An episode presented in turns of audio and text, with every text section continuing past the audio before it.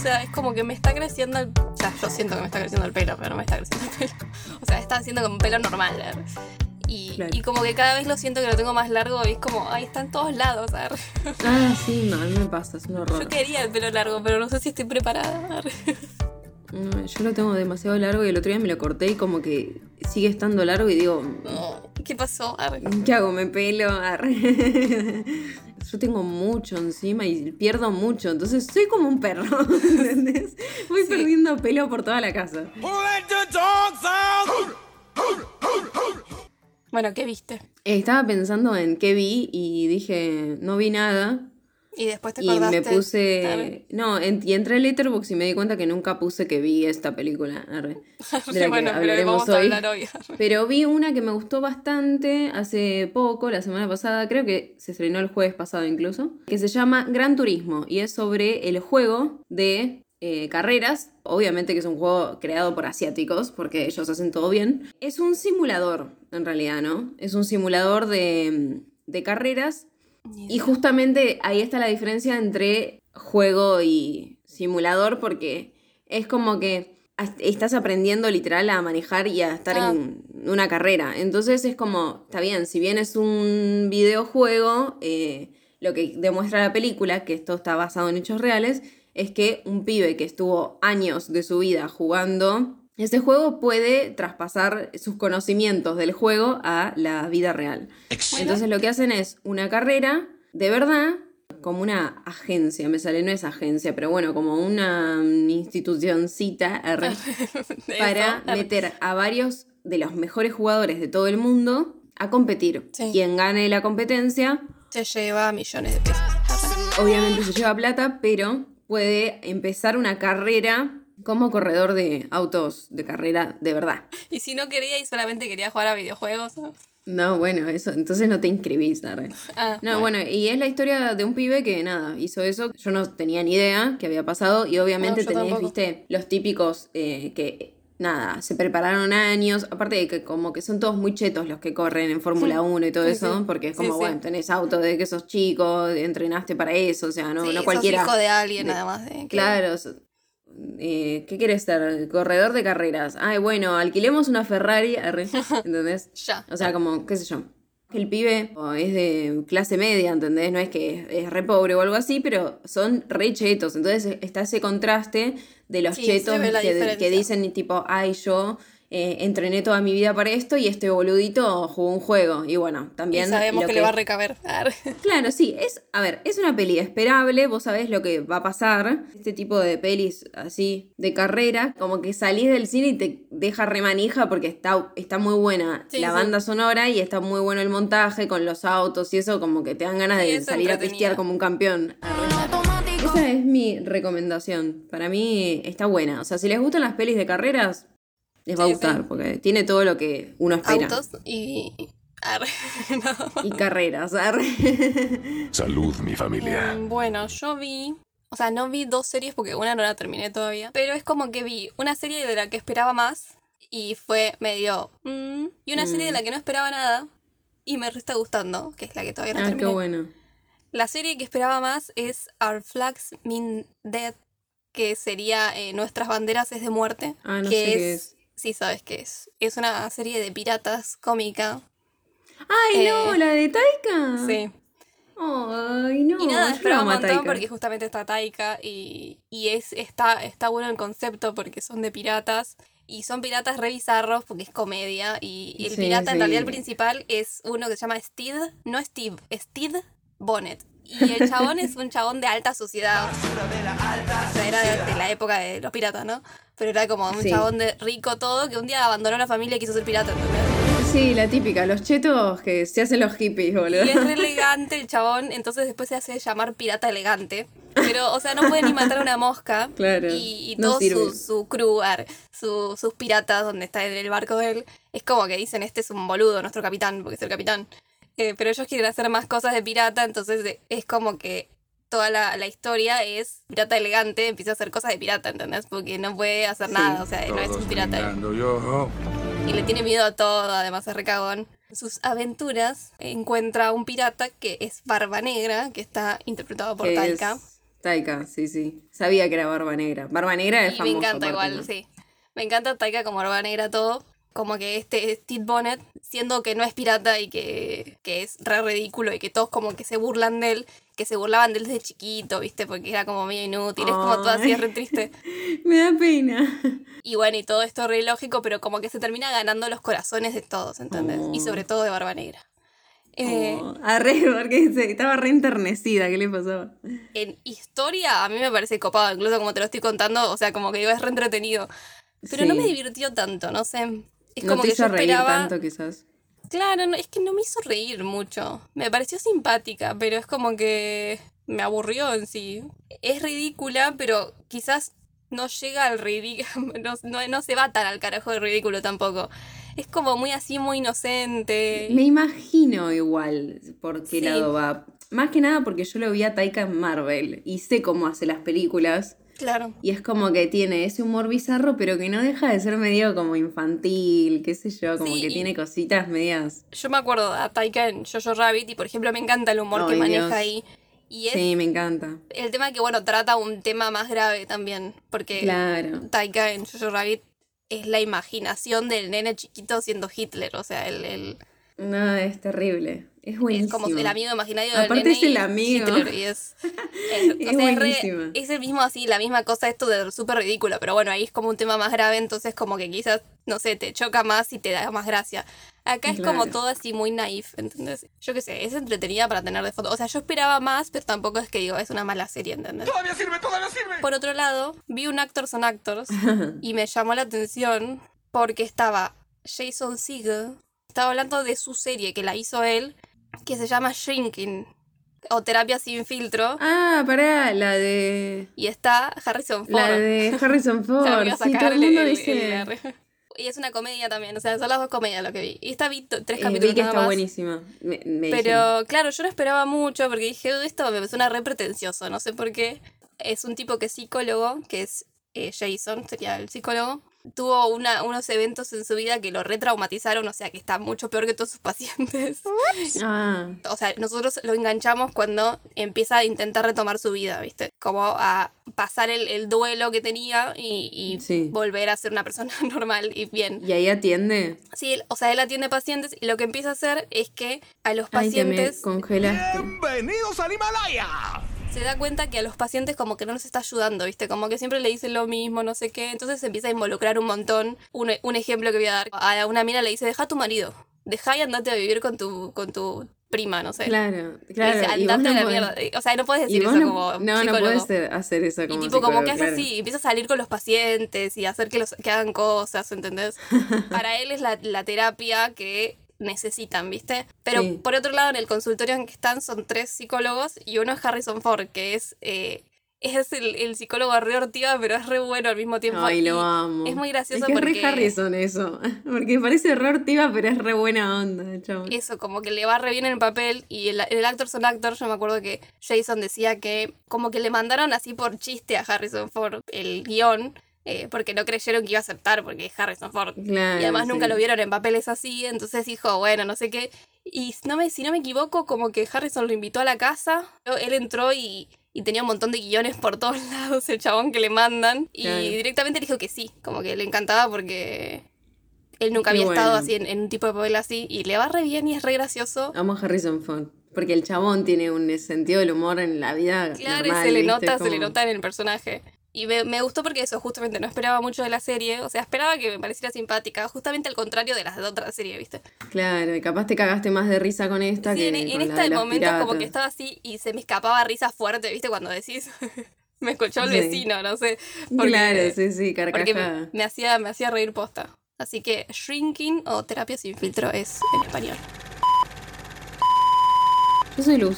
Yo soy Mel. Y esto es. Juego de Juego. Y si están en YouTube o en Spotify, recuerden dejarnos likes, compartir, comentar si quieren. E igual en Spotify no se puede. Eh, tenemos redes sociales como TikTok e Instagram que compartimos contenido extra, imágenes, hacemos preguntas y etcétera. Y por último tenemos Cafecito, que si nos invitan a un cafecito pueden decirnos una serie o una película para ver y va a ser algo que veamos más rápido de que podamos. Porque siempre hablo mal esa parte. No Dios. sabes. Eh, Ah. Lo vamos a ver lo más rápido que Fin podamos. de espacio publicitario. Me colgué con Grace, boludo, la tengo que retomar. Pero porque estoy como, ¿viste cuando viste tanto tiempo, como mucho seguido, cosas? sí, Ay, no sé hablar eso tampoco. ¿viste? Y como que ahora estoy como... ¿Y pero hasta no dónde había ver llegado? nada. No, vi toda la primera temporada. Ah, Me bueno. reenojé. Que... Y dije, qué flor de hijo de Ah, puta, sos un forro. E igual siempre sospeché. Estamos en el episodio 54, parte 1, para hablar de Jumper. Es una película de 2008 basada en la novela homónima de Stephen Gould. O Gould. Gould. Se escribe Gould. ¿Gold no era un monstruo? Mm, no sé, no lo conozco. El este señor. Arre. no, no sé. Es un escritor estadounidense de relatos y novelas de ciencia ficción. Ah, sí, Ghoul es un demonio necrófago. Ay, qué lindo. Bueno, pobre. Esperemos que Steven no sea así. Tres de ellas dedicadas a las aventuras de los Jumpers. O sea, se hizo como su mundillo de, De ciencia Jumpers, ficción, claro. este hombre. Igual sí, ya está. Personas dotadas de poderes para, para teletransportarse a voluntad. Jumper de 1992, en la que el personaje de Davy Rice, Rice hace su aparición, Reflex en 2004 y Jumper de Griffin Story en 2007.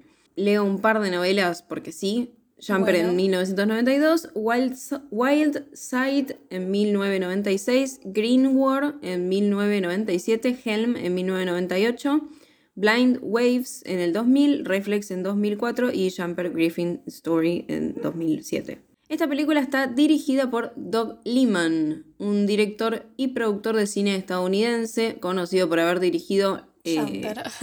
no, Edge of Tomorrow en 2014 Ah. y sobre todo la primera película de eh, Jason Bourne en 2002. Algunas de las cosas que dirigió en 1994, Getting In, en 1996, Swingers, en 1999, Viviendo sin Límites, en 2002, The Born Identity, en 2005. Estuvo con Brad. Señor y señora Smith, ¿por qué todo con Brad? Ah, mira. No, estuvo con Brad, dije. Ah, estuvo con Brad, sí. Pues pensé que era un desconocido y digo, mira. No, no. Jumper en 2008, Fair Game en 2010, Age of Tomorrow en 2014, The Wall en 2017, eh, en 2017 también American Made, en 2021 Lockdown y Chaos Walking y eso es todo. The Wall es el, el disco de Pink Floyd. Arre. No, no sé, la película no debe ser. Ah, no, no, no. Another Break in the Wall. No, The No Wall sé de qué película año guerra, es dice. The Wall. No, es, es más vieja, me parece. Doug Liman no We es. don't need no education. Sí, Sí, es una película de guerra, The Wall. claro. ¡Ay, está Aaron Taylor Johnson! ¡Cállese y tome mi dinero! Hay que verla, es una señal. Arre. Nada que ver. Ay, Aaron, Aaron. Tenemos eslogans. Anywhere is possible. Todos lados es posible. Cualquier lado es posible. Y el otro es Anywhere, anything, in, in- instantly. Ay, cómo me costó decirlo, boluda. Tú puedes. Tú puedes, Eh. Intensely. Instantly. Ay, qué difícil es decir esa palabra. Decila, a ver. Intensely. In, instantly. Ah, Instant- instantly. Instantly. Por eso, pues la estaba diciendo Me mal. recuesta, instantly. boluda. Pensé que me decías intensely, que sería No, intensamente. no, no, no, no. Oh, arre. Se acordaba de la película. instantly. Instantly, al instante. Al instante. Sería cualquier lado. ¿Cómo era el otro? Anything. ¿Eh? ¿Y por qué anything? Anywhere, anything, instantly. O sea, cualquier lado. Cualquier cosa. Ah, Yo qué ¿por sé. cualquier cosa? Everything, everywhere, all al- around. All al at once. instante. O sea, como que no tiene nada, no tiene sentido el Es que no sabían qué poner y dijeron. "Boh, nadie le va a prestar atención al eslogan. igual". mal. Solo nosotras. ja. Sí, Claro. ese soy yo. Resulta que la peli arranca en Ann Arbor, Michigan. La que muestran es la escuela eh, secundaria Huron High School, donde asistió el guionista de esta película, David Goyer. Y los adolescentes del área son, son extras eh, alrededor de la película. Los, que Ah. aparecen son, son extras reales Alumnos. de la edad. Sí. Qué forma de ahorrar. Un placer hacer En la película. David, el protagonista, es de acá, como dije, de Ann Arbor, pero en el libro es de Stanville. Bueno, la historia arranca con este pibe, David Rice, Y va directo a los bifes. que tiene 15 años, va directo a los bifes. Eh, está interpretado, este pequeño David, por Max Thieriot. Ni idea, no, lo- no lo Es conozco. O sea, como que me suena, pero como que al mismo tiempo digo, mm, no sé bien quién es. Maximilian. Re loco, ¿no? Maximilian. es como Maximiliano. Pero Million. Mi león. Es macheto. Como el león. Maximilian Drake Max eh, Thieriot. Ah, debe ser Ni idea cómo se pronuncia, porque es T-H-I-E-R-I-O-T. No, ni idea. Harriot. Es un actor estadounidense de 34 años, apareció en varias películas como Catch That Kid, The Pacifier, Nancy Drew, Jumper y Kit Kittredge. Eh, Él no hizo An de- American Girl y De Chloe. Peter Pan, ¿no? Él no es Peter Pan. No, no es Peter Pan. Parecido, ¿no? Apareció en 2004 en Catch That Kid, en 2005 The Pacifier, en 2008 Jumper, 2012 House at the End of the Streets, de 2013 a 2017 en Bates Motel, Sí. en 2015 Me acuerdo Point. Break y en 2017 SEAL Team. Ni idea. Cuestión que David le da a su enamorada, la chica que le gusta de la escuela, una bola de nieve, ¿no? Que es-. Se, se, se nota que es como que ellos tienen cierto vínculo, pero al mismo tiempo parece como que la piba medio no le da bola, pero le Es cae que, bien. O sea, yo pero imagino que ella es la popular. O sea, ella es popular, ¿no? Y él no. Yo nunca pero la vi como, que- popular. pero no sé si popular, pero como que. Se junta con un amigos, tarado. arre. Y el tarado es como re. El popular, Es el jugador de fútbol, arre. Claro, esto lo estamos inventando porque no aparece. Pero bueno. pero. Y como que él debe ser el nerd que alguna vez hablaron, o quizás viven cerca, no sé, porque después va a la casa. O sea, sabe dónde Sí, vive. Pero viste que todos saben dónde viven los en Estados Unidos. ¿No es re raro eso? Sí, quizás es cliché de película, ¿no? Sí, no sé. Pero como Porque- que ¿por todos qué conocen las dónde casas de todos. A su enamorada, que se llama Millie Harris, una bola de nieve, con una torre Eiffel, porque la piba tiene como sueño viajar por el mundo. Se quiere ir a la mierda. Se quiere ir a la mierda de ese pueblo de mierda. Bueno, la actriz que la interpreta acá, pequeña, es Ana Sofía Robb, de 29 años, una actriz, cantante y modelo estadounidense conocida por sus papeles en cine y televisión, como Violet. Ay, qué difícil, boluda. Bu Beauregard. En Mira. Charlie y la fábrica de chocolates. Ah, es la de Falta Charlie y la fábrica de chocolate, sí. ¿Qué, ¿Cuál es? Es la, la que se vuelve una pelota violeta, es Violet. Ah, Es la rubiecita. no me la acuerdo. Leslie Burke en Bridge to Terabitia. Ah, te la vi. Bethany Hamilton en Soul Surfer. La joven Carrie Bradshaw en The Carrie Diaries, que es una con una precuela de Sex and the City. Ah, mira. Y la verdad no anoté más nada porque no la conozco y ni idea. Arre. Un pibe de la escuela que le hace bullying a nuestro David, como que dice, ay, a ver qué le regalaste a la piba que te gusta. Es un, es un el- bully el de verdad, bully. ¿viste? No como los El de bully. Heartstopper. Ar. Lo de claro, es un bully real, un bully como los de nuestra época, de esos que, que eran malvados.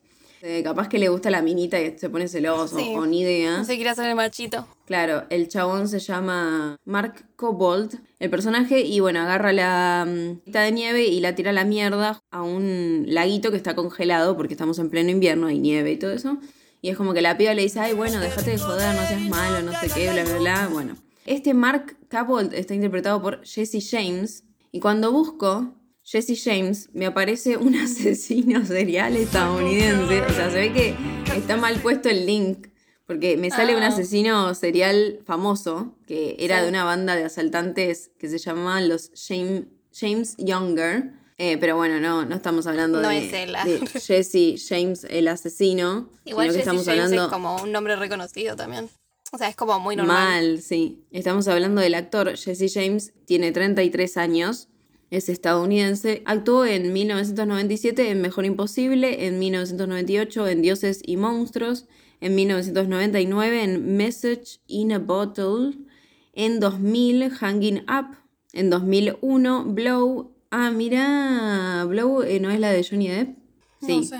Johnny Depp, Penélope Cruz. En 2001 en Pearl Harbor. I keep a part of you with me. Arre. Eh, Fear of the Dark en 2002, El efecto mariposa en 2004, Eh, me encanta. en 2005 La morada del miedo, 2008 Jumper. Y después estuvo en X-Files, en Felicity, Chicago Hope, Monk, A ver si que no Eh, lo conozco y mira, tiene The más cosas. Mentalist. Nada, no, no aparece más nada después de Jumper. Aparece In Plant Sight y el Me- eh, The Mentalist, el Mentalist iba a decir, The Mentalist, porque estuvo en tele, pero de- se ve que dejó de ser No, actor. habrá no sido sé. extra, sí. Sí. Eh, bueno, este, este salame entonces le tira la bolita de, de nieve, donde hay un laguito que está, porque era todo chiquitito, donde hay un lago que está congelado. Porque son chiquitos ellos. Entonces David dice, lo voy a ir a buscar igual, ¿no? Y va, y vos, todos sabemos lo que va a pasar. Te va a romper que- el hielo. Claro, Y es inútil. desespera. Te muestran que se cae en el hielo Sí. y que no puede salir. Y eso me- no repasa, sé si- ¿viste? Es como. ah, Sí, no sé si fue por miedo. esta película, pero como que siempre me dio mucho pánico eso, porque es como te caes y te lleva la corriente al toque, porque hay corriente todavía corriente abajo y no podés lo podés salir. romper desde abajo. Ay, qué, qué desesperación. Desde abajo, en el agua, no podés romper no, el hielo ¿cómo encima. lo tienen que romper de arriba, entonces. nada, Y además es eso, ¿cómo te encuentran si, o sea, está todo tapado por nieve? Mal. Tiene que estar una No, parte que tenés justo que- esté clarita. No, tenés que romper el hielo eh, de última, si Sí, lo sí. querés rescatar, pero bueno. Claro, pero ¿cómo te encuentran de arriba? Digo, No, tenés que romper todo el hielo para mí. como o sea, se va a romperlo todo, por eso es como re, ya está, y, chau, pero se si es, marchó. si es finito, como que digo, qué Vas sé yo, le das con una pala y vas rompiendo todo. Pero tenés que subirte a un bote porque te caes vos también, o sea. Vale, todo. Obvio. No, no es. Bueno, cuestión, David se cae, obviamente, pero la bolita igual la tiene, la agarra él, Y eso es lo que importa. Es arrastrado por la corriente y de repente se teletransporta a una biblioteca. Que me causa gracia porque después siempre aparece la biblioteca con el cartel de eh, en reparación por agua y es como a nadie le llama la atención que de golpe hay agua ahí o hay cosas rotas en el Y habrán medio de la pensado que se librería, rompió ¿no? una cañería y no saben dónde carajo. Claro, pero no hay ninguna cañería rota. Igual es como en la película todo se pasa por alto. Mal, La gente es toda re estúpida. Vos si tuvieras un poder, Mi momento ha llegado. ¿cuál sería? Yo teletransportarme, toda la vida lo Sí, dije. Yo lo estuve pensando y como que como yo veía Viste que la justamente gente dice, ay, volar, bien pedo. Nada, nada. Teletransportarme. O sea, me gustaría tener todos igual. arre. si, No. si se puede tener, puedo tener varios, ¿no? Eh, pero a mí me gusta teletransportarme, pero tengo un problema con teletransportarte y que justamente lo que no pasa en esta película, vos apareces en cualquier lado y la gente se da cuenta. Claro. Y es como que me da cosita, como que me gustaría poder ser invisible también.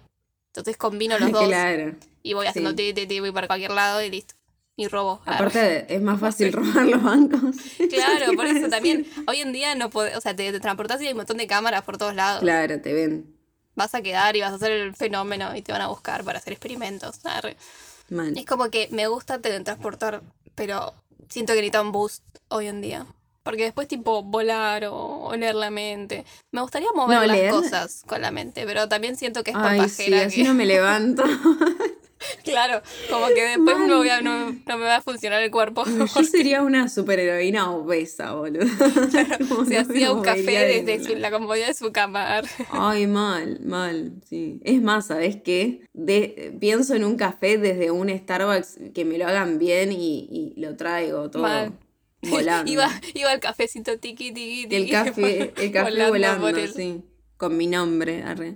Pero ¿por qué? ¿Cómo lo pagabas? sí, ya sé, pero ¿cómo ponían No tu lo nombre pago. si no le ibas a pagar, digo? No importa. Arre. David se cae en el hielo, eh, se teletransporta a una biblioteca, ¿no? Oh my god, tiene una habilidad. Y bueno, nada, al mismo tiempo nos enteramos porque él llega a la casa que vive con su papá, la mamá lo abandonó cuando él tenía cinco. Vemos una foto de la madre y yo dije, "Ah, la amo, después la presentaré. Pero vemos al padre. Y el padre, muy sobreactuado todo, eh, como que el pibe llega y le dice, ay, sí. eh, vení, no te vayas, me estás mojando todo el piso. Dale, el chabón está todo congelado, boludo, hace un frío de cagarse en el lugar. Igual está me mata todo porque mojado es como... y como que no le decís, che, ¿estás el, bien? El personaje del padre es como medio random porque quisieron hacer como tipo el alcohólico. Pero el chabón Sí, final pero no- es como no es tan malo. Y él actúa bien No. de alcohólico porque yo lo he visto en otras cosas. Sí, Siempre le dan el ¿Por papel de qué? alcohólico. mal. Eh, pero como que le hicieron hacer más. Quizás porque la, la dan como una película para niños, ¿no? Como que no se arriesgaron en que sea un padre forro, de De verdad. veritas, de veritas. Entonces el pibe dice, bueno, me voy a escapar a la mierda de, de mi casa. Este, ahora que tengo estabilidad de Sí, golpe, además, es un bajón porque me voy. está en la- aparece en la biblioteca, tiene que hacer todo el camino para la casa y después otra vez aparece en la biblioteca, ¿viste? Que vos Sí, decís, ay, qué bajón. Bueno, el padre que antes dijo que hace de alcohólico, arre, es Michael Rooker, un actor estadounidense que es mayormente conocido por su papel en Henry, Retrato de un asesino, que me pareció una película más mala. Más mala, no me di cuenta que era él, ni en pedo. Eh, basada en el asesino en serie Henry Lee Lucas. También es conocido por ser Merle Dixon en la serie The Walking Dead. Sí. En los últimos años fue conocido por darle vida a John Doe Otonta, de ahí lo conozco yo, en Guardianes de la Galaxia. Ah. 1 y 2. Que igual está azul, entonces tampoco es que lo reconozco tanto, pero tiene rasgos como conocidos. es cara, reconocible de digamos. cara, Es conocido chabón. Cuestión que el pibe dice, bueno, mi vieja me dejó, eh, mi viejo es un forro, puedo teletransportarme, listo, me voy. De una. Y es como que no- lo vemos así intentando teletransportarse y te va contando que bueno, que él eh, arrancó a los 15 y que no sé qué, pero amigo, no sabes cómo funcionan tus poderes, no puedes mandarte así a decir, bueno, hago lo que se me canta, pero bueno. Se acostumbra a empezar a chorear en bancos porque se puede teletransportar, entonces plata nunca le va a faltar. De una. Y se acostumbra a eso, lo va perfeccionando, lo de hacer los jump, porque no dije que jumper es como saltador, no Sí. sé, algo así. Pero bueno, no tiene traducción porque ponerle saltador a una película es como. Queda medio tonto. Querés ir a bancarrota directamente. O sea, nadie va a ir a ver una película que se llame sal- saltador. Claro, porque además Jumper es como el nombre de ellos, entonces es como. Claro, Es un no. nombre. Arre, no se puede Traducirlo. traducir. Bueno, cuestión, ocho años después de esto, una vez adulto, Hayden Christensen es quien lo interpreta, que no me acordaba que era él a todo esto. Yo lo dije el episodio pasado, no me acuerdo si quedó. Esta película me acuerdo que en la época en la que uno compraba DVDs truchos, esta estaba en el montón de películas que tenía una amiga con la que me juntaba a ver cosas. Y yo siento que la vimos, pero no me acuerdo nada. O sea, la vi, no- ahora la vi, no me acordaba nada. Eh, me acordaba el concepto de el pibe viendo Sí, de- fotos y teletransportándose y eso, pero no, no me acordaba. Y no me acordaba ni en pedo que era Hayden el, No sé de dónde más está. el protagonista. Me imaginé, boluda, me imaginé. Qué hija de puta.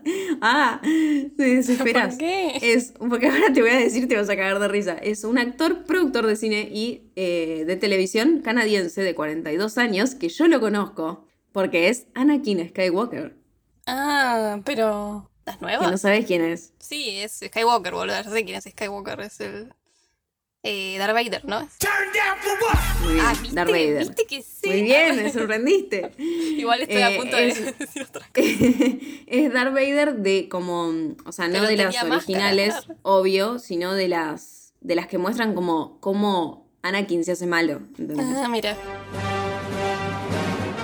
Yo me acuerdo que de chica me parecía lindo, pero ahora ya no. A mí no, esta tiene película. cara de tiene como cara, me hace acordar, ¿sabes a quién? A Randall de Monster Inc. Tiene cara de lagartija. Viewer discretion is advised. No sé. ¿Te acordás de Randall de Monster Inc? No. Muy El, el- el violeta, boluda, que se hace transparente, que se camufla. Es un camaleón. No es un camaleón, es un monstruo. Bueno, pero los monstruos están como basados en bichos, arre. Bueno, sí, ponele, porque cambia de color. Tiene cara de lagartija este actor, para mí. Pero no lo digo despectivo, a mí me gustan las lagartijas. arre. Son lindos. En 1995 trabajó en In the Mouth of Madness. En 1999 estuvo en Las Vírgenes Suicidas. En 2002 estuvo en Star Wars Episodio 2 Attack of the Clones. En 2003 estuvo en Shatter Glass. Ah, pensé que iba a decir Shutter Island. Eh, en 2004 apareció en Star Wars Episodio 6, Return of the Jedi, pero en el lanzamiento del DVD en 2004, porque, eh, porque no, la peli es mucho más vieja, ¿no? O sea, se ve Claro. que metieron una escena de él eh, Ah, chiquito para... hacer la conexión después. Sí, sí. En 2005 eh, salió en Star Wars Episodio 3, Revenge of the Sith. En la primera de Star Wars, o sea, lo que vendría a ser Episodio 1, Anakin es un nene. Es chiquitito y no Claro. es el Entonces, bueno, lo que nunca entendí es que en la 1, eh, la que sí ya está como Padme es eh, Natalie Portman y después sigue siendo Natalie Portman y, al- y es como re nenito con Natalie y después crecen y es este pibe con Natalie. Es como, ¿Qué pasó? bueno. no sé, el nene pegó un estirón de golpe. Ah. Como que no me imagino a, a este pibe como, como Darth Vader. Porque es como un Darth Vader bri- británico. Ya sé que no es británico, pero es como Es que tiene cara de canadiense, británico. Ay, los canadienses es como, me da como un... Justin Bieber. Ay, no sé, me dan como que son re aburridos. no sé. En 2008, Jumper. En 2009, New York, I Love You. En 2014, American Haste. Y Outcast. O sea, ya estaba haciendo Star Wars cuando hizo Jumper. Ya las había hecho. Re pequeño. En 2018, Numb, At the Age of the End. Y Little Italy. Fue lo último que hizo en 2018. Ah, igual para, porque apareció el año pasado en Obi-Wan Kenobi, la serie. Ahora que me acuerdo. Aparece él. Y es como que dijimos, wow. Ah, Oh volvió aparecer. God. Eh, creo que 2022. Es nuestro amo. Me costó porque no me acordaba en qué año estábamos. Dije, Creo que fue en "Dios mío, es 2013. este". arre.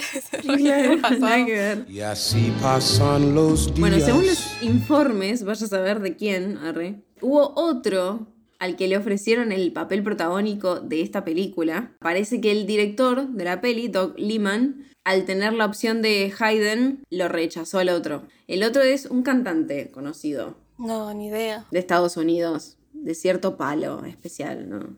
Axel, arre. Arre, no, de Estados Unidos. ya sé, pero pensé en Axel. Que más que, que más que cantar, habla, ¿no? No sé. No, ni Pero idea. ha incursionado en películas también. No, no. Eh, No se me ocurre ningún cantante, además. O sea, seguro me decís sí, sí, bueno. a ocho millas de cierto lugar. Eminem. Sí, boluda, le Ah, me hubiera dicho un rapero. Bueno, no te lo iba a decir tan fácil. Rapero estadounidense me ibas a decir Eminem, boluda. Me tenés que hacer fácil las cosas. Bueno, pero no se enoje. Eminem iba a hacer el jumper. Mm. Me cae bien Eminem igual. May I have your say na, na, na, sí, ni idea, ni idea qué dicen las canciones, ¿Ah? pero lo rebanco. ¿Ah? Solamente sé la de Rihanna. Love the way you lie. Just gonna stand there and watch me burn. Not so right, cause I love way hurts. No sé la parte del. Ah, I can't tell you I can't what tell you what really I is. I can't tell you what it feels like. Na, na. Na, na. I can breathe, but I still fight. Había Na, na, una na, que me la sabía de Eminem, pero no. O Sí, pero es un montón. sea, me sabía una parte. Que A es la de. Na, na, na.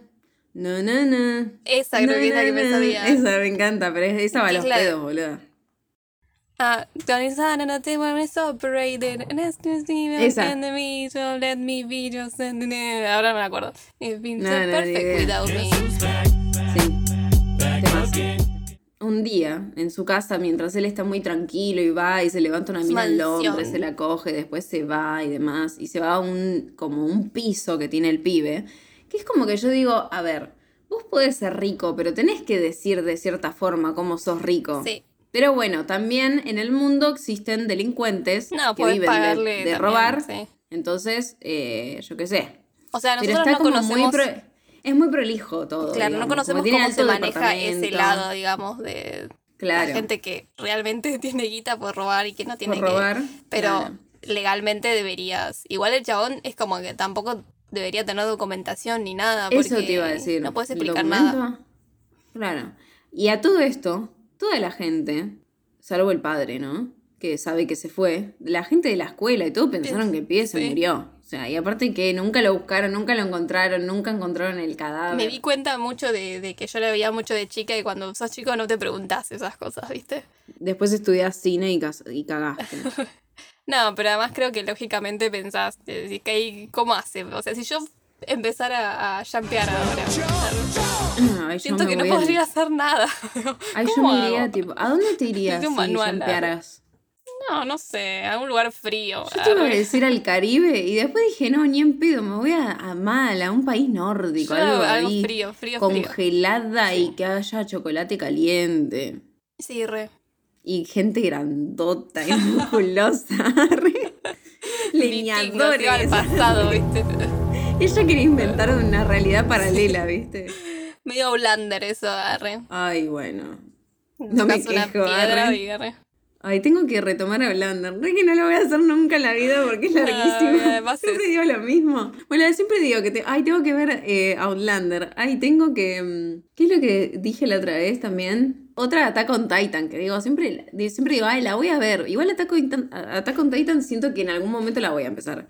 Pero Todo esto nunca pasó, caballeros. en su casa perfecta. Entonces, un día aparece un señor. Igual es muy de tipo esa casa. Mal, es re de Como- chaboncito, pero está muy No ordenada te- igual. es es como raro. muy, muy onda rara. No me gusta. Moderna cheta, no, no me gusta mucho. No es un hogar, ¿viste? Es No, como no, un lugar. Muy frío. arre. Muy frío, claro, no, no, no. Bueno, el chabón que aparece se llama Roland Cox y está interpretado por Samuel L. Jackson. Samuel Leroy, por si no sabían Leroy. qué significaba la L, de 74 años, actor y productor de cine, televisión y teatro estadounidense, un capo. En 1968 apareció en El Planeta de los Simios. En 1989 en Do the Right Thing y Sea of Love.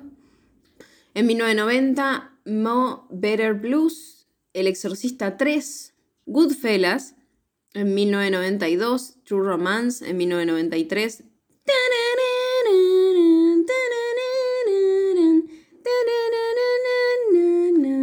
Jurassic Park. Jurassic Park. Yo digo, eh, no me acordaba que estaba él ahí. Sí, boluda, es eh, el que está con las compus. ¿No dijiste la palabra mágica? Ah, ah, ah. Pero ese Está es el- el Laura, otro igual. Laura al lado del gordito. Ah. Samuel es el bueno. En 1994, Fresh y Pulp Fiction. En 1995, acompaña a Bruce Willis como secuaz de John McClane en Duro de Matar 3, La Venganza. Que me parece mala, pero ahí Jeremy Irons es un villano re lindo. Arre. Re sexy. Es como Scar. Sí. Claro. En 1997, Jackie Brown. En 1999. En 1999, sí. Siento que dije muchos nueve, sí. Que mi cerebro se desconfiguró. En 1999 estuvo en Star Wars Episodio 1, La amenaza fantasma, en la que no estuvo Hayden, porque Oh, era un bebito. El que estaba, no sé, nunca entendí. En el 2000 estuvo en El Protegido, que me encanta. En 2002 estuvo en Star Wars Episodio 2, El ataque de los clones. Ahora sí con Se Hayden. conocieron. En 2003 estuvo en Basic y en SWAT con Colin Farrell, que ay, lo amo Colin Farrell, el SWAT. Es mala la peli, pero la amo. En 2004 estuvo en Twist y en Kill Bill Volumen 2, en su cameo. Y en Los Increíbles, que le pone la voz al negro, boludo. Me mata el, el del hielo. En 2005 estuvo en Star Wars Episodio 3, La venganza de los Sith. En 2007, y entre esas películas que yo digo, que por eso digo 2007, fue esa época, 2007-2008, que yo me juntaba con mi amiga a ver películas que comprábamos truchas, vimos una que se llama 1408, que es sobre una habitación, es el Ah, número sí. de una habitación. Y me acuerdo que la vimos y nos cagamos todas, y como que siempre me quedó eso en la cabeza, porque debe ser mala. Yo me acuerdo que Pero la vi y tengo ganas pensé de que era verla. mala. Pero bueno. Mm, Tengo ganas de verla porque como que nos cagamos, nos recagamos, pero no veíamos tanto terror. O sea, Claro. recién empezábamos a ver terror. Yo empezaba a ver terror, mi amiga sigue siendo una cagona. Fuertes palabras. En 2008, Jumper y Iron Man, porque ahí arrancan sus cameos para después instaurarse en el universo cinematográfico de Marvel como Nick Fury. Ah, cierto. En 2009 aparece en Inglorious Busters. ¿Vos sabías que está en Bastardos sin Gloria? No, pero no me la acuerdo mucho. Es la voz, sí, pero no lo acreditaron. Ah. Y yo tipo, ¿cómo no acreditas a Samuel Jackson, O boludo? sea, aún cualquiera Igual sí, capaz, pero capaz que es a propósito igual. Es como, ay, a ver si te das para cuenta. que quede más misterioso. Igual la voz de él es bastante ¿eh? Sí, es reconocible. reconocible. Motherfucker. Mal. En 2010 estuvo en Quantum Quest, A Cassini Space Odyssey, que le pone la voz a un personaje y, y Coso, Hayden también está, que no, no la nombré entre las de Hayden, pero laburaron ahí también, juntos. Aparte en Jumper, en Star Wars y en, Arre. En 2011 aparece en Thor y aparece en Capitán América, el primer Vengador. Bueno, aparecen un montón ¿no? de Avengers. En 2012 aparecen Avengers, en The Avengers. En 2017 aparece en Kong, la Isla Calavera. En 2019 hizo Glass, que es la unión de Fragmentado, que me encanta, con Ah, cierto. Sí. la que dije antes, con el protegido, Protegido. que el, el protegido me gusta mucho también. Glass es una cagada. y por estrenarse en 2024 tiene una peli que se llama Garfield. Pero en lo último que estuvo, que no vi, en Secret Invasion o Invasión Secreta, que es una serie de Marvel, protagonista Nick Fury. En la novela original, el nombre Roland Cox era Brian, Brian Cox, pero eh, como que se iba a confundir con el actor, entonces como que dijeron lo cambiamos. Eh, el nombre del personaje se cambió de Brian a Roland para eh, reflejar las historias de la antigua Francia. Los paladines liderados por Roland sirvieron a Carlomagno de manera similar a las historias del rey Arturo de Inglaterra y los caballeros de la Mesa Redonda. Dado que los paladines no estaban en la novela en la que se basó la película, se agregaron al guion y el nombre de Roland era como apropiado para, para Claro. esto, yo qué sé. Para porque que no él es el, él es justamente el comandante de los paladines. Que paladines para mí es tipo paladini, en donde yo pienso en fiambres, no puedo pensar en otra cosa. Históricamente un paladín era un sirviente mítico de la corte de la corona francesa con un rango superior al del conde. Conde Drácula. Los orígenes se remontan al siglo XI y antes como defensores legendarios contra la invasión musulmana omeya de Europa. Tradicionalmente eran 12 y su posición en el folclore francés era como la de los caballeros de la mesa redonda, como dije antes. Esencialmente eran guerreros con la misión divina de destruir a los herejes, los paladinis, arre, los, los salames. Los sanguchitos. Arre. Los paladines, en la película esta, en Jumper, son una sociedad secreta de fanáticos religiosos que han jurado rastrear y matar a los Jumpers, porque según su lógica, Solo Dios. eh, la omnipresencia de los Jumpers es considerada una blasfemia contra Dios. Eso Como, él bueno. lo nombra todo el tiempo. Encontraron la vuelta. Arre. Claro, tampoco pero la- es como... Los fanáticos no religiosos nunca sentido. han tenido que tener mucha razón eh, No, y siempre para mataron cometer gente, así que... actos horribles. Claro. Roland intenta capturar a David con cables eléctricos diseñados para anular la habilidad, que tampoco sabemos cómo descubrieron eso, pero bueno. Experimentos. Ah, Pero David consigue escapar. De golpe le pinta, de todos los lugares del mundo a los que puede ir, Sí, le pinta volver a Ann Arbor. Bueno, igual es como chiquito. Pero encima le pasó eso que es re grave, que te están queriendo matar y vas a buscar a tu antiguo amor platónico. ¿Qué tiene que ver? No lo sé, pero bueno.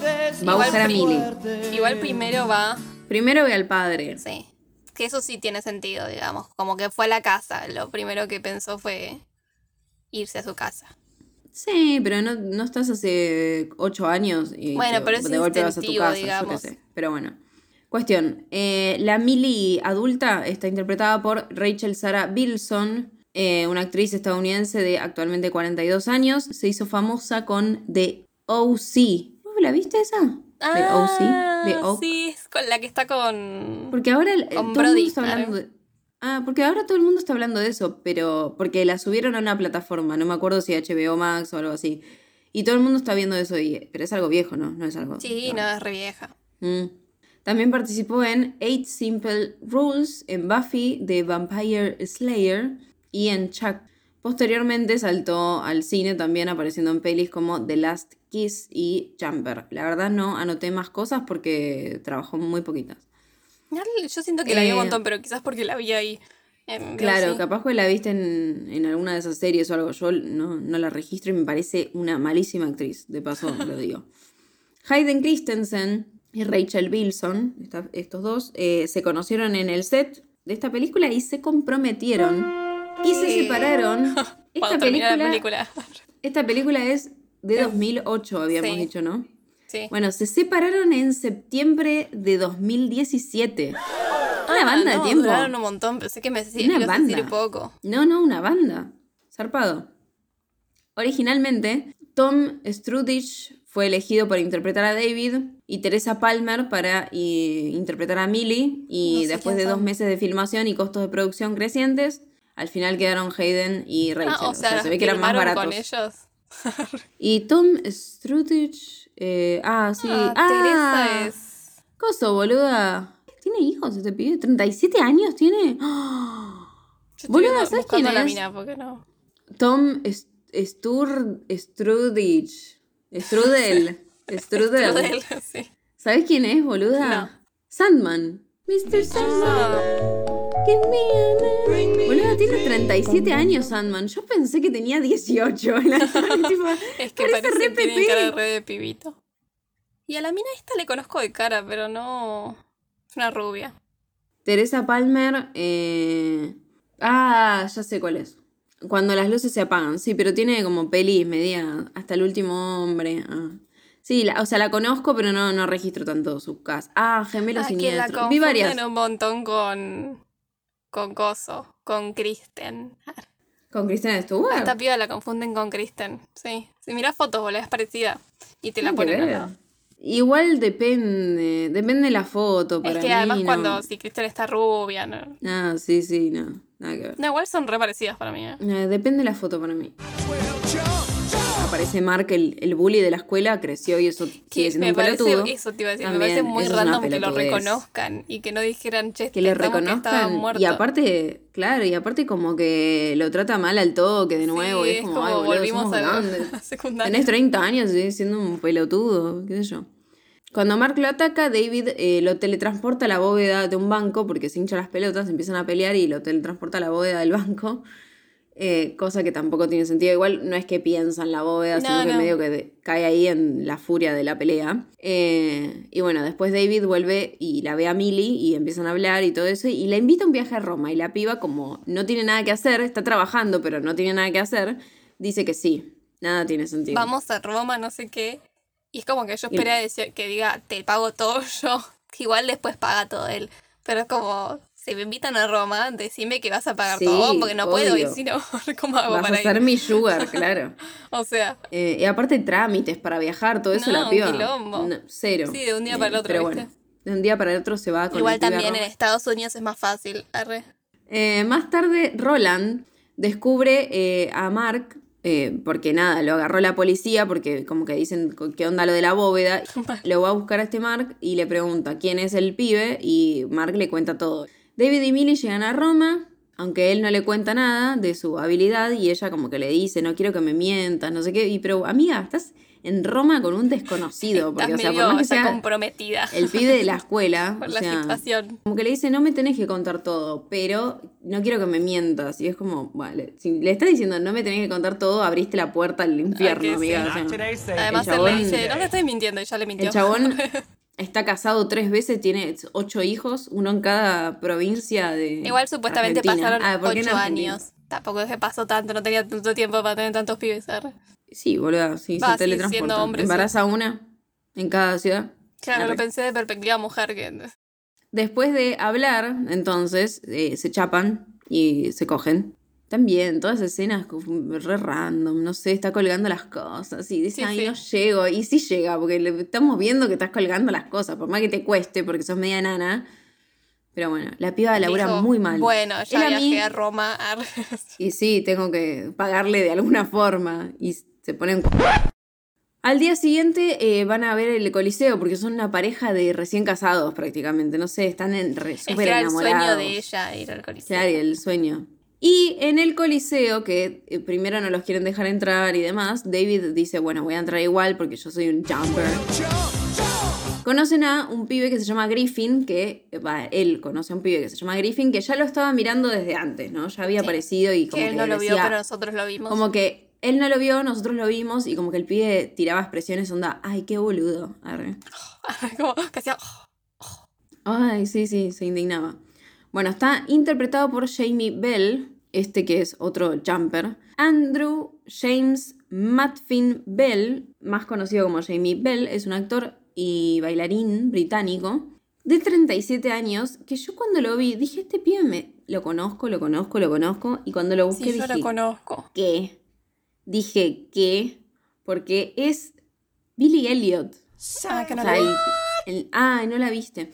El pibito de Billy Elliot, es, y como que dije, ¿El "Ah, chiquitito? No sabía, o sea, yo pensé que esos nenes no crecían, arre, que se quedaban como niños por siempre. arre. En el país de nunca jamás. Arre.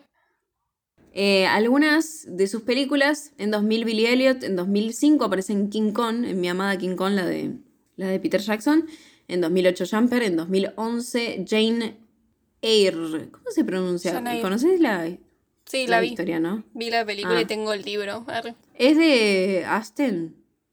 No, de Charlotte, no sé cuánto. La viste por Fassbender. Ah, solo por eso. Arre. No, igual está buena Eyre, incluso la tengo anotada para dártela. En 2013 estuvo en Snowpiercer, que lo pienso y digo, ¿será el nenito? No me acuerdo de la película. Lo veo re pequeño. En no, 2013 creía- no crecía nunca, boluda. No, no, no, 2013. es Billy Elliot, no puedo creer. En 2013, eh, Nymphomaniac, APA. En 2015, Los Cuatro Fantásticos. En 2019, Rocketman. En 2021, Sin Remordimientos, es lo último que hizo. Lo que me parece gracioso es que aparece con un bat de béisbol, Sí. haciéndose medio el malote. el, Ay, vos no sabes nada, yo soy un jumper re experimentado. Y es como, ¿quién te conoce, Billy Elliot? Arre. ¿O lo conociste? Debido a estrictos motivos morales y por respeto a los mártires cristianos, censores, censuradores arre, de televisión modificaron una escena de Griffin que está meando en el Coliseo cuando conoce a David por primera vez y nada, lo pusieron como sentado en una, en una roca. Ah, pues solamente porque me daba. Porque mea al Coliseo, sí. Hubiera sido gracioso. Cuestión. Ah, El pibe como que en resumen le dice, sos un boludo, te pensaste que nunca te iban a agarrar, pero tenés a los paladines encima. Y el otro que está en modo full novio boludo, no, no entiende matar. nada. Y lo quisieron matar y ya se olvidó de Samuel Jackson, o sea, no sé qué onda, pero bueno. Cuestión que aparecen los paladines en el lugar y los atacan. No puedo pensar, no puedo pensar en los salames, boluda. Yo sé que nada que bueno, ver, pero decirle bueno. los salames a los para, paradines. Bueno, Griffin eh, se las ingenia para matarlos a todos, no sé qué, y en una salta como a su guarida, llevándose los cuerpos de, de los atacantes. En ese momento David como que se da cuenta que queda como el caminito y si se mete por ahí puede saltar a la guarida también. claro, digamos. como un brillito. Como que queda un brillito pululando y vos decís, ay, ahí está el caminito. Al equipo, en esta escena del, del Coliseo, al equipo se le permitió eh, filmar adentro del Coliseo durante tres días, bajo tres condiciones. No se podía colocar ningún equipo en el suelo, solo podían filmar de seis y media de la mañana a ocho y media de la mañana y de Ah, tres y media a cinco y media para no molestar a los turistas y la única iluminación permitida era la luz solar. Natural. O sea, un quilombo coordinar la- las pocas horas que tenés para que tenga la misma luz, digamos. Sí, pero se nota Pero- que está realista igual. Porque... Sí, sí. Igual que loco, pero que lo dejen filmar en el coliseo. ¿Cuánto tenés Mal. que pagar? Mal. Va, quizás era Re loco. 2008, a nadie le importaba nada. Arre. Sí, no, no sé. David intenta irse con Millie. Obviamente Millie le dice, ay no, me tenés que decir la verdad y no sé qué. Y le hace como toda una escenita ahí. Amiga, ya estás en la mierda desde que aceptaste irte a Roma con un desconocido. Pero Igual bueno, es no como- importa. Estaba en el viaje así como re... Reamorchis y de golpe pasó como todo en, un quilombo dentro nube, del coliseo. En una nube de pedo. Mal. Y después terminó en la comisaría. Cuestión que, claro, lo detiene la policía italiana eh, por las muertes. Que encima digo, las muertes Vieron Pero- cuerpos. eran cuerpos que no los vieron porque no encontraron los cuerpos, entonces le dicen a él dónde están los cuerpos. Y por otro lado no eran policías, eran agentes del espacio, arre. Eran tipo de esta gente. Entonces, No, pero no digo, porque ¿qué tiene que ver la policía. Es que estaban, se metieron al, al coliseo, boluda, ilegalmente Claro, y habían pero- cuerpos. arre. Claro, pero los cuerpos es como, ¿qué onda? ¿En qué momento los ven los cuerpos? Lo ve la mina, la que empieza a gritar, "Eh, ¡Polizza, polizza! Ah, es verdad, es verdad. Él está detenido. Entonces viene una mujer a ayudarlo a escapar. Esta mujer, ya la vimos antes en una foto, y es la madre de David, que aparece de la nada y le dice, escapate. Escápate conmigo esta noche, bebé. Arre, re- No conozco re- esa canción. ¿En serio? Es un temazo, arre. Y el chabón le hace caso y le dice, pero mamá, cortate toda la luz. Pasaron ocho años. Me abandonaste, Ah, no, más de boluda". ocho, porque este los No, cinco a ya los no estaba. cinco. ¿Cómo la.? Bueno, no, él sí la reconoce porque está igual. 23. Arre. Mal, porque está igual porque es Diane Colleen Lane, me encanta esta mina, de actualmente 58 años, una actriz y productora estadounidense que empezó a trabajar con 16 años en el teatro y después Francis Ford Coppola la dio a conocer en varias de sus películas. Algunas de sus películas fueron en 1979 Un pequeño romance, en 1980 A Elvis con amor, en 1983 Rebeldes y La ley de la calle, ahí lo tenemos a Coppola. En el 84 también con Coppola en The Cotton Club. En el 92 Calles de Fuego, Jaque al asesino, Chaplin. Chaplin supongo que es la de Robert Downey Jr., no me acuerdo. En 1999 A Walk on the Moon. En 2000, en el 2000 Mi perro Skip. ¿Vos viste Mi perro Skip? No me suena. Ay, boluda. Qué dolor esa película. Trauma. no me gustan trauma las de la películas de, infancia. perritos. Y otro trauma, pero que me encanta y cada vez que la dan la veo porque soy una loca, Sí. es en Una tormenta perfecta, que me encanta. Esa la ah, viste, no, ¿no? que vos siempre me decís. No, no es la de. La La romántica. de George Clooney, que salen en bote a, Sí, a sí, vos, pescar. vos siempre me decís esa y esa yo no la vi. Yo vi una que es romántica. Que Ah, con ella y Richard Gere. no sé si ¿no? está ella, por eso. Sí, algo de la es algo de, tormenta. de la tormenta Sí. porque es de un Nicola, un, un Nicola, un libro de Nicholas Nicolas Park. Spark. sí. Que se quedan encerrados en un hotel en una Tormenta. tormenta. Richard. Noches de tormenta. Ah, claro, bueno. Sí, es con Richard y Diane. Ellos ya habían laburado juntos, Richard Gere y Diane Lane, en 2000, en el año 2002 con Infidelidad, esa la viste. Sí, sí. Esa está buenísima. En 2003, Bajo el Sol de la Toscana. En 2008, Rastro Oculto y Jumper. En 2010, Secretariat. En 2016, Batman vs. Superman Down of Justice, que hace de Marta. Ok. La cara de, la cara de Mel de no entiendo nada. qué Mejor, créeme, mejor no entender porque es tan mala esa película. En 2017 aparece en la Liga de la Justicia. Es Marta Kent, la mamá de, de Superman. En 2019, Serenity. 2020, Uno de Nosotros. Y eh, por venir está Anniversary, que no sabemos cuándo va a salir. Entonces, la mamá que lo ayuda es la que lo había dejado cuando, él tenía 5 años. Lo ayuda a escapar. Cuestión, Millie obviamente está re molesta y está asustada. eh, porque David no le cuenta una mierda, no le explica nada y le dice que quiere saber la verdad, no sé qué. David se niega y la pone en un avión y le dice, nos vimos. Y se marchó. Y a su barco le llamó. Y a su avión le llamó.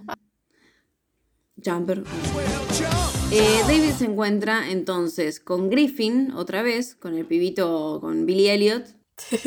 Cuestión que eh, Griffin dice que lo estuvo siguiendo y que viene matando paladines durante años y que planea matar a Roland, que es eh, Samuel Jackson, a siempre de lo aclaraba, para vengar a sus padres porque le mataron a los padres. Le- él le mató a los padres. Entonces para, le dice tipo, a mí ya me lo hicieron con mis papás, te van a agarrar la pibita esta, Sí, como que matan a toda tu familiar. familia y listo. Así te atraen y, y vos vas a querer venganza y, y te van a matar a vos también. Y David como que dice, oh my god, no te la puedo creer que pueden hacer eso. Y ahí se acuerda y dice, familiares. Y va a su casa y ve a Igual- su padre todo sangrando. Y es como, amigo, Claro. no tenés vínculo. Igual. Bueno, pero es el papá. Sí, pero es un hijo de puta. O sea, Y además como que nos, nos dice que se ve que él estuvo yendo a la casa de vez en cuando. Sí, porque deja guita. Dice la última vez justo estaban como que tuvieron una mini conexión. Que él, él le dice, por favor, decime que sos vos, no sé qué. Y él le dice, tipo, sí, soy yo. Y se va. Mi trabajo aquí está hecho. Ah. Se va como... ¿Cómo es que se llama el perro de... ¿Cómo se llama el perro de Tommy Daly, boluda? No sé. Que desaparece. Pucci. Pucci, boluda. Ah, El que desaparece. Por dice, eso digo. Debo irme, mi planeta me necesita. Mi planeta me necesita y se va y levita. Nota, Pucci murió en el camino de vuelta a su planeta. Eh, bueno, rápidamente David lleva a su padre eh, de urgencia al hospital, que rompe todo el hospital. Eso tampoco tiene sentido, porque el chabón salta de una pared a otra y vos ves que se quiebra la pared, pero como que es, es eh, de mentirita. O sea, después ves que no está la pared quebrada, pero en el hospital el pibe rompe todo. Es que me es parece- como todos dicen, ¿qué pasó? Es, Es como, ¿qué onda? depende, depende como... El mood, arre. No, pero depende como qué tan lejos creo que es. ah, puede ser. Porque viste Bueno, que tan cuando... lejos estaba el hospital, boludo. Sí, no sé, ni ¿A qué idea. hospital lo llevo? Ah. eh, lo lleva uno a Londres. Lo deja ahí, en el hospital, y vuelve con Griffin para pedirle ayuda. Y el padre no sabemos. lo deja ahí. No sabemos. Eh, y Griffin, bueno, va, va a pedirle ayuda a Griffin y le dice como, "Ha- hagamos team para matar a, a todos estos. Porque todo porque quiere hacerlo antes de que Millie se baje del avión. porque Emilia está volviendo a, a su planeta. Griffin está de acuerdo con ayudarlo, pero con la condición de que lo deje matar personalmente a Roland. Una pelotudez, ¿no? Cuando David la ve a Millie, que ella está re enojada porque, y sí, la dejó clavada en el avión no sé cuántas horas, teletransportame. ¿Cómo hizo él para Y es llegar? como, ¿qué onda? Ve llegar a Roland y como que ahí le cuenta la, la verdad. La teletransporta al escondite, a la piba, la teletransporta al escondite de Griffin y usando una máquina que mantiene abierta la, la- la- las esporas agujero, arre, el agujero de de cómo gusano. se... Claro, de cómo se te- teletransportan, los paladines eh, invaden el, el escondite este. Como que se pelean y bajan a más de uno y todo eso, pero bueno. eh, David ve en ese escondite una foto de su mamá y dice, oh my god, es una paladín, es una salame también, no te la puedo creer. Bueno, cuestión, en un momento como que abren un portal en la casa de Millie también, que yo me mato porque le rompen todo, boludo. Sí, Yo- eso sí, en la casa un hacen- mierda. Cuestión, en una Griffin puede sacarle la máquina esta que abre los portales para que no pueda eh, meterse el tipo. Porque es como, vos sos fanático religioso, estás en contra de esto, no sé qué, pero en realidad querés ser un jumper también. Porque Seguro. por algo los seguís tanto y aparte te hiciste una ma- maquinita para abrir el portal, o sea, dale. Para Todos mí sabemos que que Samuel Jackson quiere Tendría, tendría más sentido que en una secuestren a alguno y hagan experimentos. O quizás ya lo hicieron antes. Mm, Sí, no sé, la verdad, qué sé yo. Pues sí, como sea. Griffin regresa a su escondite con la máquina del portal, pero justo antes de que se cierre, Roland logra agarrar a Millie como con un lazo, boludo, le salió el Indiana Jones y Pero la es el que estuvo usando igual. Tarara, tarara, tarara, ta, ta, tarara. Arre, mezclaba Bonanza, nada que ver.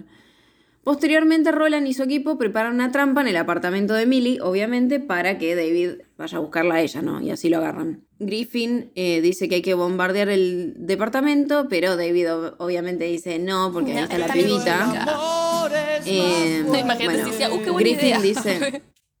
Mal. Griffin dice que no va a rescatarla, que es como que ya está perdida, que ellos son un montón y que ellos son dos, o sea que los malos son un montón, los salames. Como que le dice que por lógica hay que hacer sacrificios para sobrevivir y no sé qué, y David le dice ni en pedo. Es como que no, no, sé, no llega a ser emotivo, uno no llega a empatizar con ningún personaje, bueno, están bien No, pero el tema que- contados. Para mí no es empatizar, sino que es como toda. ¿Cómo se dice? La acción que tenés que. Sí, pero es como que te tiran esos como golpes medios bajos y Es justificar, a ver, nada más. Eh, bueno, ahí Griffin le dice, cuando tenía cinco años, la tenían todos con los cinco años, ¿verdad? Cuando tenía cinco años, los paladines fueron a la casa y mataron a los padres y ahí se convirtió en Batman. Para mí que es porque a los cinco años como que empiezan a saltar, ¿viste? Sí, sí. En medio de esto, David eh, se roba la caja con la bomba. Porque a todo esto en un momento como que le explica, onda medio Ghost, la sombra del amor, cuando el del subte le enseña a mover las cosas a Sam. Bueno, le explica que él puede teletransportar cosas y que, uh, me causa gracia que en un momento como que le dice que un chabón quiso teletransportar un edificio y, Sí. casi- y se murió porque no le daba, Sí, sí. no le daba, no sé. Toda la escena tipo del auto y eso está bueno. Sí, está muy, está muy bueno. Los efectos eh, de los toda esta escena están muy buenos, muy bien hechos para esa época. Roba la caja con la bomba entonces y huye del escondite, forzando a Griffin a seguirlo, obviamente. Eh, y se empiezan a pelear, ¿no? Y bueno, nada, pasa esto de, de que van saltando por todos lados, por todas partes del mundo, aparecen en las pirámides, no sé qué, bueno. Eh, y en una, eh, David lo atrapa a Griffin con unas cosas eléctricas, como con unos cables que quedan ahí en Se Nigeria. remoriría en- si fuera verdad, ¿no? Eh, consigue vencerlo y como que lo desarma, le saca el detonador que era lo que tenía él. Y Griffin, Griffin le dice, mira que son cinco paladines, eh, vas a ir a la casa, eso es una trampa y te van a Acá agarrar. ver un sanguchito. Arre, yo caigo, ah, todo sea por comida. ya saben cómo atrapar al user. Ingenuamente va, sí, o sushi, o Nutella, arre. En realidad cualquier tipo de comida, Eh, menos huevo, no como huevo. Pero Decís comida todo- gratis.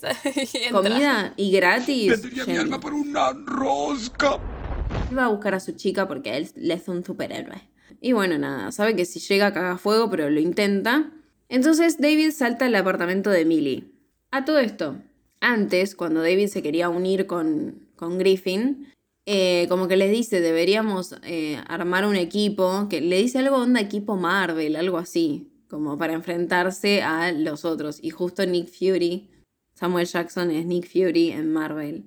Y Bell interpretó a Ben Grimm en The Thing, en Los Cuatro Fantásticos, eh, como The Thing, como la cosa, eh, o la roca, o no sé, en Los Cuatro Fantásticos de 2015. Sí. Bueno, ¿quién Es tiene hambre? emboscado, obvio. Nadie lo esperaba. Agarran como al, al departamento, están por matar. Y él como que le dice perdón, le dice a Millie por meterte en este quilombo, tranqui, tranqui, no, no, todo bien, te perdono, re fácil, me están Sí, por matar por culpa tuya. Además Pero pasaron te como perdono. tres días nada más, ¿no? Porque... Mal, boluda, es como pasa, es muy adolescente porque pasa todo Sí. en dos días, boluda, sí, pero bueno. ya están re enamorados. Y bueno, nada, con todas sus fuerzas, todas sus fuerzas, aunque nunca lo hizo. Es la fuerza del amor. Bueno, eh, las fuerzas del corazón. No, la fuerza, la fuerza, porque él tiene la fuerza, justamente. Ton, ton, ton, ton, ton, ton, ton, ton. David teletransporta el departamento entero a un río. O sea, pobre la piba, tipo, o sea, me garpas una casa, pero bueno. Yo Igual guitarra, así que. No estabas con electricidad y te Yo pensé río. exactamente lo mismo. Como, no sé Frío, cómo frío. demasiada agua, Como el agua del río. Oh, caliente. Como agua de la frente. De la fuente. De la frente, dije. Eh, ¿Será que justo se cortan los cables, entonces no hay electricidad y aparece en el agua? Entonces no llega a haber corriente. Una vez libre de los cables, David teletransporta a Millie a un lugar seguro que es la biblioteca, otra Pobre vez. biblioteca, biblioteca pública. Pobre biblioteca. Y agarra a Roland y lo deja en una cueva en Horseshoe Bend, en Arizona. Eh, Y como que le dice, tipo, te dije que soy diferente, podría haberte tirado con los tiburones, como diciendo, te podría haber matado, pero te dejé acá. O sea, es dejaron medio abierto para una segunda, ¿no? Sí, sí, re, re un montón de cosas. Eh, quedan cosas sin resolver. Aparte, nunca vimos al padre, ¿no? No sabemos si vive o No. No. No, pero igual creo que no importa eso tampoco. Sí, pero igual, boludo. Lo importante es la de la madre. Que ahora Sí. va a pasar. Ar. Un tiempo después, David visita a su madre, Mary, ¿Y quién Eh, abre la puerta? que nada, como que le dice, re difícil, sí, me re quedé, boluda, re difícil eh, encontrarte, no sé qué, pero bueno, así que vos sos un salamín, le dice. Antes de, de hablar cara a cara con la madre, se encuentra con su hermana menor, Sí. que le abre la puerta, Que son Sophie. parecidos. Después pensé. Ay, basta con los parecidos, arre. Es que son parecidos. que Sophie está interpretada por nada más y nada menos que I have died every day Robert Pattinson, for. Arre. Darling, don't be Que me mata es la capacidad de parpadeo que tiene esa chica. Para mí es un robot. Soy una Eh, Kristen lavadora. Stewart le abre la puerta. En dos segundos que estuvo en pantalla parpadeó más que todo que el actor en toda la película. Me dan ganas de abrazarla. A ella, a la actriz real, a Kristen, me, me dan ganas de abrazarla porque siento que la pasa muy mal. Parece nerviosa, viste que como que tiene ansiedad y todas esas cosas. Sí. Me da pena, pobre. Tiene como pánico social, algo así, viste, cuando hay mucha gente mirándola como que se pone mal. Y es como que digo, amiga, hace pancito, no sé, haz otra Sí, cosa, ponete la plata, panadería no sé. qué sé yo. Max Theriot, quien interpreta al adolescente David Rice al principio, y Kristen Stewart, quien interpreta a Sophie al final, eh, habían trabajado juntos anteriormente en Misión sin Permiso en 2004, pero no tuvieron escena juntos en esta, en Jumper. En Jumper. Eh, Mary le dice a David entonces que cuando tenía 5 años dio su primer salto y como ella es una paladín tuvo que elegir entre dos opciones, abandonarlo o matarlo. Al bebé. Entonces dijo, bueno, te, te abandoné para protegerte. Y como que le dice, a los cinco años, le dice. Mi mamá me va a impresión como, matar sí, si tenía que matar, si no. No sos religiosa, no lo entenderías. Arre que yo tampoco. Eres mi religión. Eres Dios, eres mi sol. ¿Te acuerdas de esa canción de mierda? Igual ahí es como que creo, viste que dice, le- a él le dicen cómo pudiste pasar desapercibido no sé cuántos años. Ocho años. Sí, porque él es como dice. un master of jumpers. No, para mí es que porque lo protegió ella todo el tiempo. Puede ser. Si no, ¿cómo sabía que estaba en Roma? En el... Sí, sí, puede ser Restoker la vieja. Después de salir de su casa, David se encuentra con Millie y, eh, bueno, ellos dicen, ay, vamos a un lugar de no sé dónde verga, que haya calor, no sé, y saltan. Salta, Willy, salta. Salta con todas sus fuerzas. Eh, y ahí termina, y todo muy felices, se van juntos. y bueno, y ahí es a lo que también queda como abierto, porque la madre le dice, Jumper, y vos sos paladín. ¿Y ahora qué? Como dicen los peces de Nemo. ah. Y ella le dice, bueno, te voy a dar como la ventaja para que te vayas, no sé qué. Pero como diciendo, te voy a perseguir. y es Claro. como- Esa es la, la ventana abierta. Me da la impresión de que el libro debe ser una garcha.